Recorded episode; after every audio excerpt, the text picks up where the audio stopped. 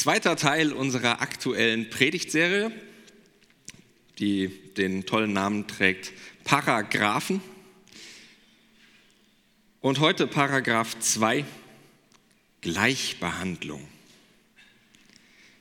Gleichbehandlung. Und ich frage mich, wie weit sind wir damit 2017 eigentlich gekommen?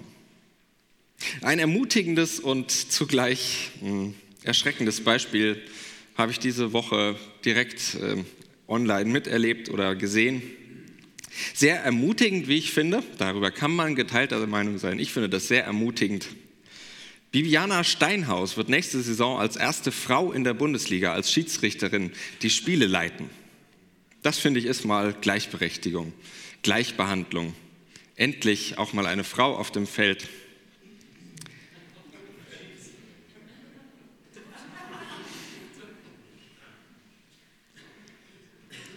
Erschreckend die Kommentare dazu.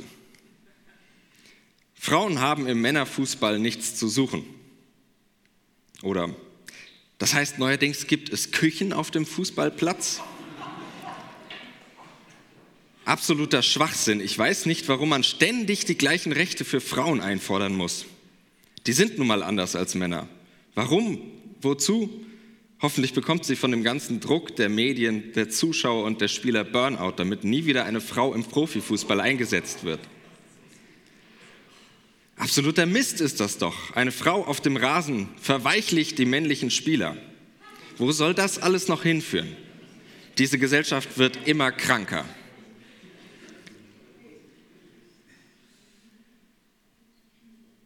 Ich musste auch lachen, aber das ist so mehr der Galgenhumor, der da durchkommt, weil man irgendwie oder weil ich nicht wahrhaben will, dass Menschen sowas ernst meinen. Wow, denke ich mir, wie weit wir doch gekommen sind. Nicht.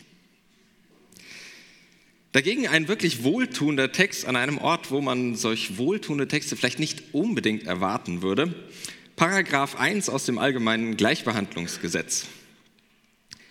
Ziel des Gesetzes ist, Benachteiligung aus Gründen der Rasse oder wegen der ethnischen Herkunft, des Geschlechts, der Religion oder Weltanschauung, einer Behinderung des Alters oder der sexuellen Identität zu verhindern oder zu beseitigen. Wow, denke ich. Wenn ich das in unserem staatlichen Gesetz lese. Und wow, denke ich auch, wenn ich beobachte, was für christliche Gesetze in manchen Gemeinden und Kirchen gelten. Die klingen in meinen Ohren manchmal eher wie die Facebook-Kommentare. Und mir scheint dann, dass in diesem landläufig Antidiskriminierungsgesetz genannten Rechtsdokument mehr Evangelium steckt als in mancher Gemeindeordnung. So, das war jetzt ein sehr steiler Einstieg, das gebe ich zu, aber wir sind mittendrin im Thema und es zeigt doch recht deutlich, wo es mit unserer aktuellen Predigtreihe hingehen soll. Wir fragen nämlich, was um Himmels willen hat es mit diesen Gesetzen des christlichen Glaubens und der Bibel, die so in den Gemeinden herumgeistern, auf sich? Letzte Woche haben wir ein sehr, sehr sinnvolles Gesetz uns angeschaut das Grundgesetz, Paragraph 1, das Grundgesetz der Liebe. Die Sinnhaftigkeit und den Wert eines solchen Gesetzes, ich denke, darüber braucht man nicht lange diskutieren. Das dürfte auf den ersten Blick klar werden.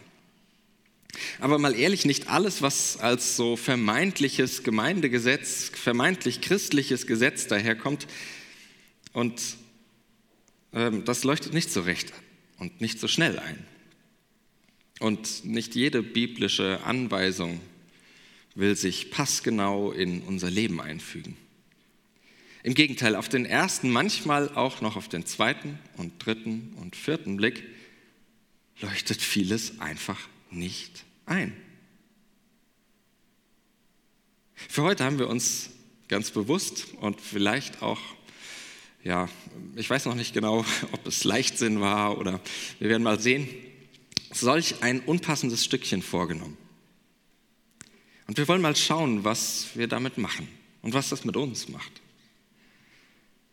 Und Spoiler-Alarm, ich glaube, dass wir mit einer ganz bestimmten Herangehensweise an diesen Text, den wir uns vornehmen wollen, tatsächlich auch in diesem Text etwas Großartiges entdecken können. Unter einer ganz bestimmten Perspektive. Und zumindest habe ich letzte Woche etwas wirklich Großartiges darin entdeckt und das hat mich tagelang immer wieder erfreut, das gefunden zu haben und ich versuche das mal heute Morgen mit euch zu teilen. Aber zunächst einmal dieses mysteriöse Stückchen Bibel selbst. Und weil es so gut zum Inhalt passt, das werden wir noch sehen, lese ich das aus der Bibel in gerechter Sprache. Da schreibt Paulus im ersten Brief an die Korinther im Kapitel 11, ich lobe euch, weil ihr euch in allem an meinem Verhalten orientiert, wie ich es euch überliefert habe. So bewahrt ihr die Überlieferung. Ich möchte, dass ihr ernst nehmt, dass das Haupt jedes Mannes der Messias ist, der Mann aber das Haupt der Frau. Das Haupt Christi ist Gott. Alle Männer, die mit Kopfbedeckung beten oder prophezeien, setzen ihr Haupt herab. Alle Frauen, die ohne Kopfbedeckung beten oder prophezeien, setzen ihr Haupt herab. Sie sind nicht besser als geschorene Frauen. Wenn die Frauen sich nicht bedecken, können sie sich auch scheren lassen. Wenn es für Frauen entehrend ist, geschoren oder kahl rasiert zu werden, sollen sie sich auch bedecken. Ein Mann muss sein Haupt nämlich nicht bedecken, weil er ein Ebenbild und Abglanz Gottes ist. Die Frau jedoch ist Abglanz des Mannes. Denn der Mann ist nicht von der Frau genommen worden, sondern die Frau vom Mann. Auch ist der Mann nicht wegen der Frau geschaffen, sondern die Frau wegen des Mannes. Deshalb muss die Frau wegen der Engel eine Macht über ihrem Haupt haben. Jedoch in der Gemeinschaft mit Christus lebt die Frau nicht ohne den Mann und der Mann nicht ohne die Frau. Wie nämlich die Frau aus dem Mann genommen wurde, so wird der Mann durch die Frau geboren. Alles aber kommt von Gott. Urteilt selbst. Ist es anständig, wenn eine Frau mit unbedecktem Haupt zu Gott betet? Lehrt euch nicht die Natur selbst, dass es für einen Mann entehrend ist, wenn er lange Haare trägt? Für eine Frau jedoch eine Ehre, wenn sie lange Haare hat? Denn die langen Haare sind ihr als Verhüllung gegeben. Wenn jemand Streit sucht, wir kennen diese Sitte nicht und auch nicht die Gemeinden Gottes. Soweit dieser wunderschöne Text. Was ich heute nicht tun werde, ist, den Text durchzuerklären. Dann säßen wir morgen noch hier, weil man an jedem zweiten Wort irgendwie tausend Stunden diskutieren könnte und überlegen könnte, was das denn bedeutet und stünde am Ende vermutlich genauso schlau war da wie am Anfang und würde sich an manchem einfach die Zähne ausbeißen. Was soll eine Macht über dem Haupt bedeuten? Da streiten sich auch die Gelehrten und kommen zu keinem Konsens. Mir geht es deshalb im Wesentlichen nur um eine Frage. Wie gehen wir mit diesem Text um? Einem Text, der offensichtlich ein für unsere heutige Verhältnisse sehr problematisches Frauenbild zugrunde liegt. Daran ändert sich nichts. Hier steckt ein problematisches Frauenbild dahinter. Und der Frauen dann auch noch vorschreiben will, was sie im Gottesdienst anziehen sollen und den Männern übrigens auch, was sie nicht anziehen sollen.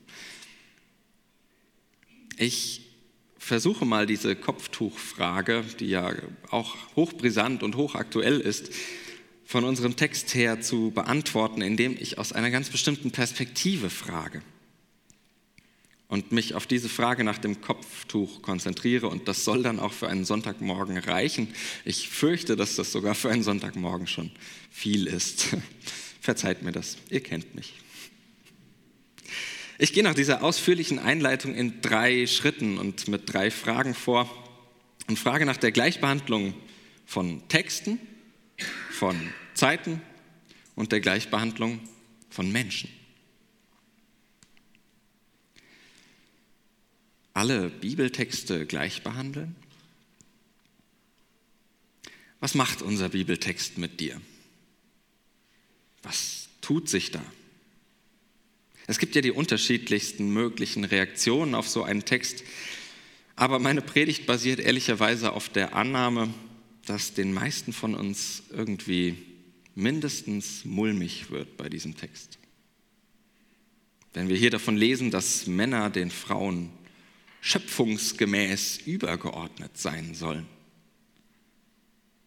dass Frauen im äh, Gottesdienst doch bitte ein Kopftuch zu tragen haben. Und ich glaube, das mulmige Gefühl ist völlig okay. Denn wir leben in einer Gesellschaft, die trotz Gender Pay Gap, der unterschiedlichen Bezahlung von Männern und Frauen in identischen Positionen, auf die Gleichstellung von Männern und Frauen achtet. Und wie ich finde, das sehr zu Recht tut und auch äh, schöpfungsgemäß so tut.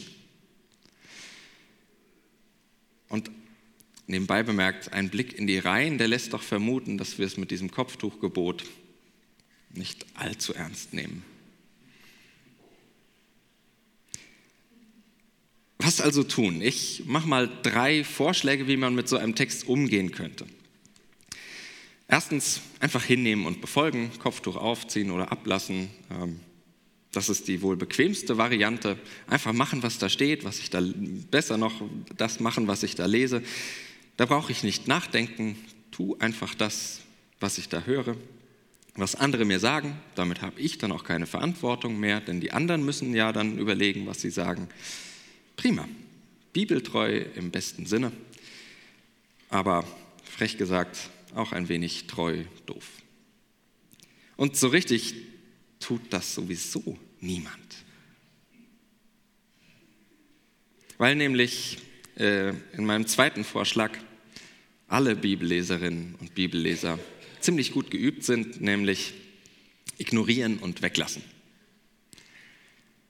Ja, das steht da zwar so, aber ist ja vermutlich nicht so gemeint. Genau wie es genau gemeint ist, weiß ich natürlich nicht, aber so ja wohl nicht.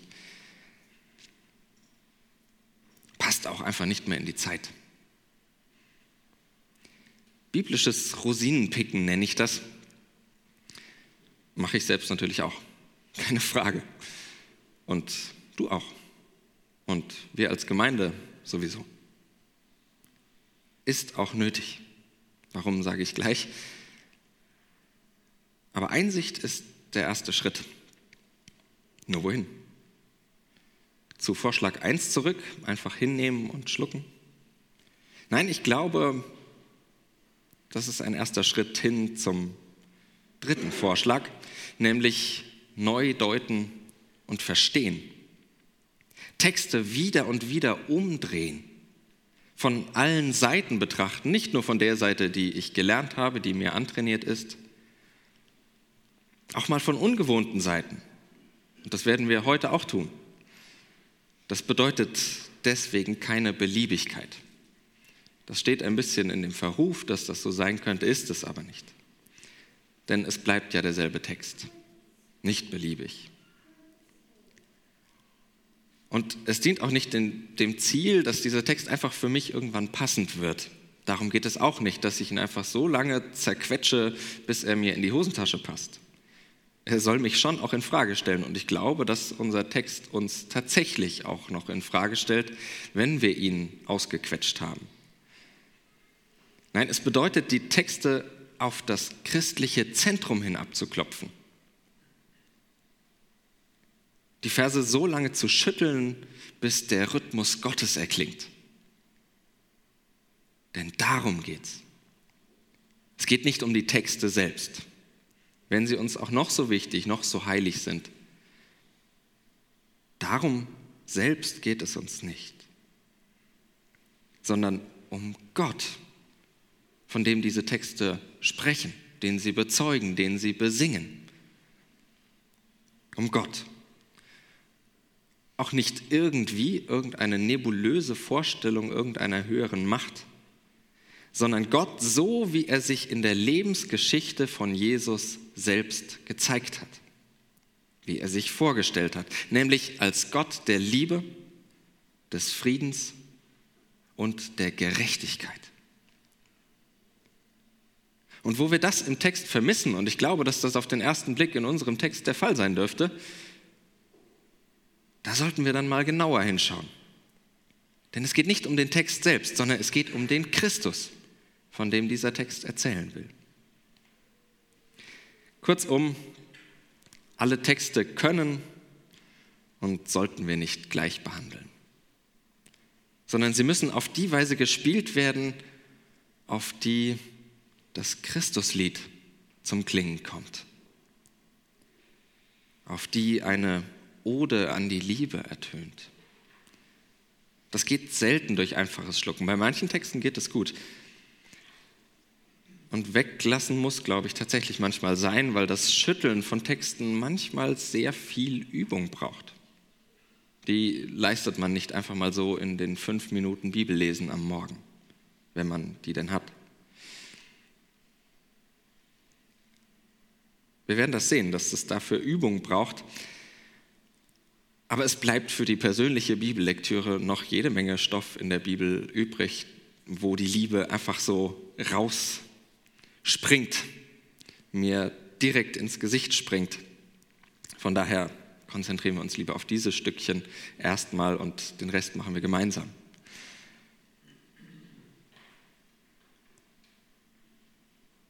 Und das reicht auch für den Glauben. Und das muss ganz klar sein, es fehlt dem Glauben nichts, wenn man unseren heutigen Text nicht oder nicht richtig versteht. Wirklich nicht. Das ist tatsächlich schon eher die hohe Kunst des Bibellesens, die wir heute Morgen miteinander versuchen und die ich euch hier zumute, die ich euch aber auch zutraue.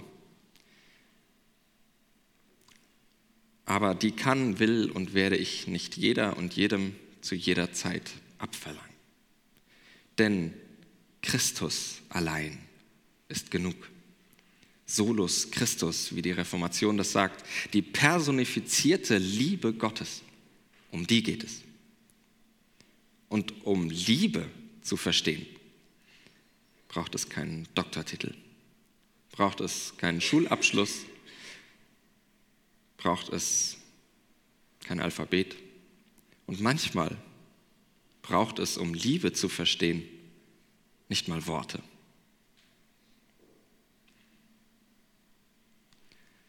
Meine zweite Frage, sollen wir alle Weltzeiten gleich behandeln?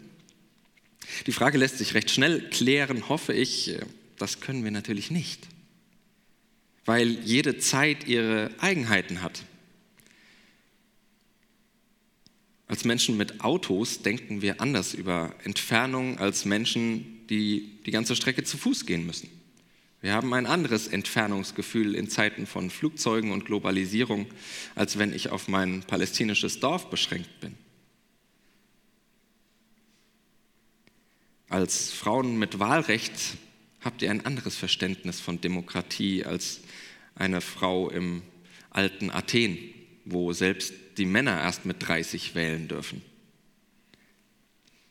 Wir können nicht so tun, als stünden die Texte äh, aus fast 2000 Jahren, äh, 2000 Jahre alte Texte unter den gleichen Vorzeichen wie heute. Leider passiert es aber ständig, dass man annimmt, die Texte wären genau für uns geschrieben. Das sind sie aber nicht. Sie sind 2000 Jahre alt und wurden auch in einem bestimmten Kontext geschrieben.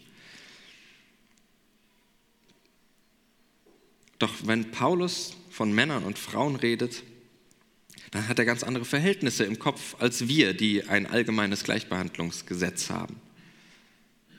Die Texte sind einfach nicht zeitlos ohne weiteres. In ihnen weht ebenso der Zeitgeist wie unter uns, nur eben einer aus einem anderen Jahrtausend. Also schauen wir mal hin mal in unseren Text, was sind denn die Kontexte, was sind denn die Verhältnisse, die dahinter stecken? Der Text stammt vermutlich aus dem Jahr 54 oder 55 nach Christus. Er wurde von Paulus geschrieben, da ist man sich ziemlich sicher, und aus Ephesus nach Korinth geschickt worden.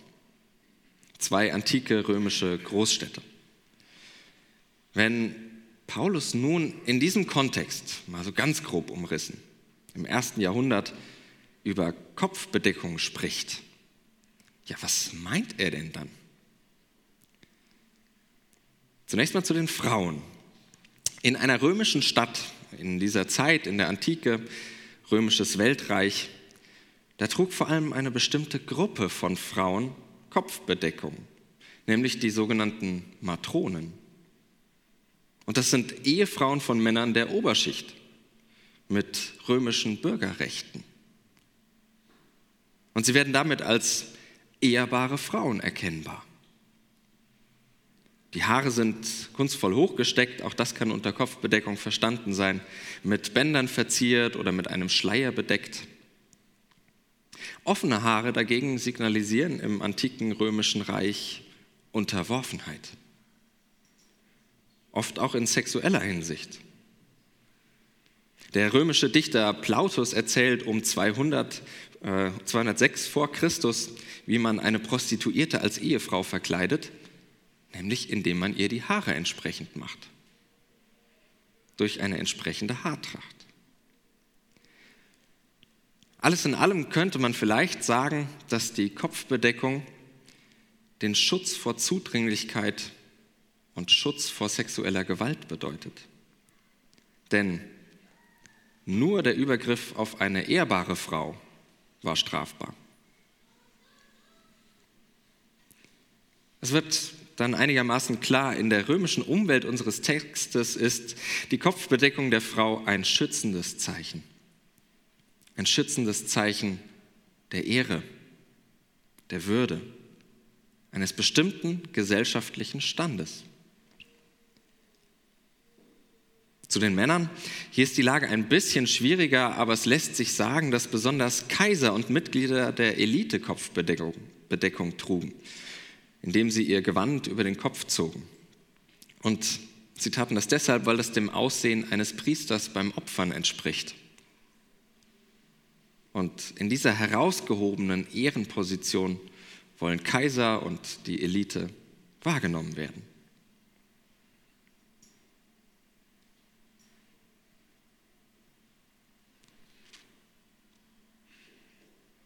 alle Menschen gleich behandeln?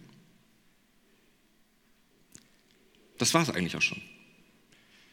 Klingt jetzt auf den ersten Blick natürlich nicht so spektakulär, über antike römische Kopftuchverhältnisse nachzudenken, die Mode im antiken Rom sich anzuschauen. Spannend wird es aber tatsächlich, wenn wir das mit unserem Text zusammenbringen. Denn dann hören die Frauen in einer korinthischen Unterschichtgemeinde, das ist keine Mittelstandsgemeinde wie die typische FEG, das ist in aller Regel Unterschicht. Die hören plötzlich, hey, ihr seid ehrbare Frauen, wertvoll. In unseren Gottesdiensten, wenn wir uns ganz nah an das Geheimnis Gottes heranziehen lassen, dann gehört ihr zur unantastbaren Oberschicht. Auch wenn euch die Welt sonst wie wertloses Freiwild behandelt. Wow, denke ich mir. Wenn das mal zu unserem christlichen Gesetz würde. Natürlich hören auch die korinthischen Männer etwas. Die sind ja auch angesprochen. Und das klingt vielleicht so. Macht euch nicht größer, als ihr seid. Bildet euch nichts ein auf eure Macht, euren Erfolg, euer immer noch vorhandenen gesellschaftlichen Vorteile. Das alles gilt nicht, wenn wir dem auferweckten Christus begegnen. Ihr, die ihr sonst die Vorzüge eures zufälligen Geschlechts genießen könnt?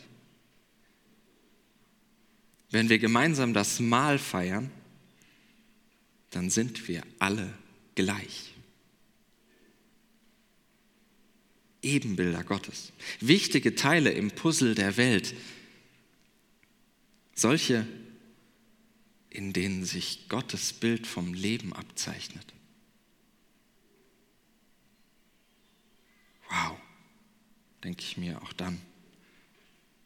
wenn das mal zu meinem christlichen Gesetz würde.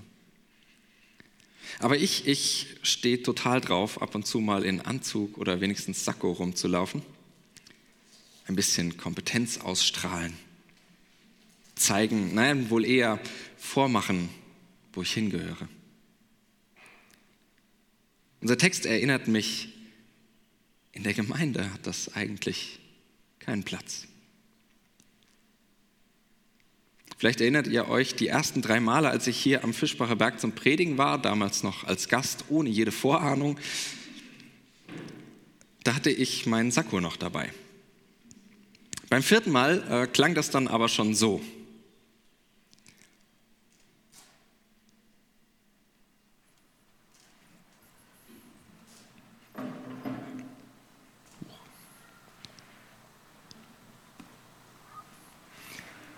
Einen schönen guten Morgen auch von mir. Wieder einmal.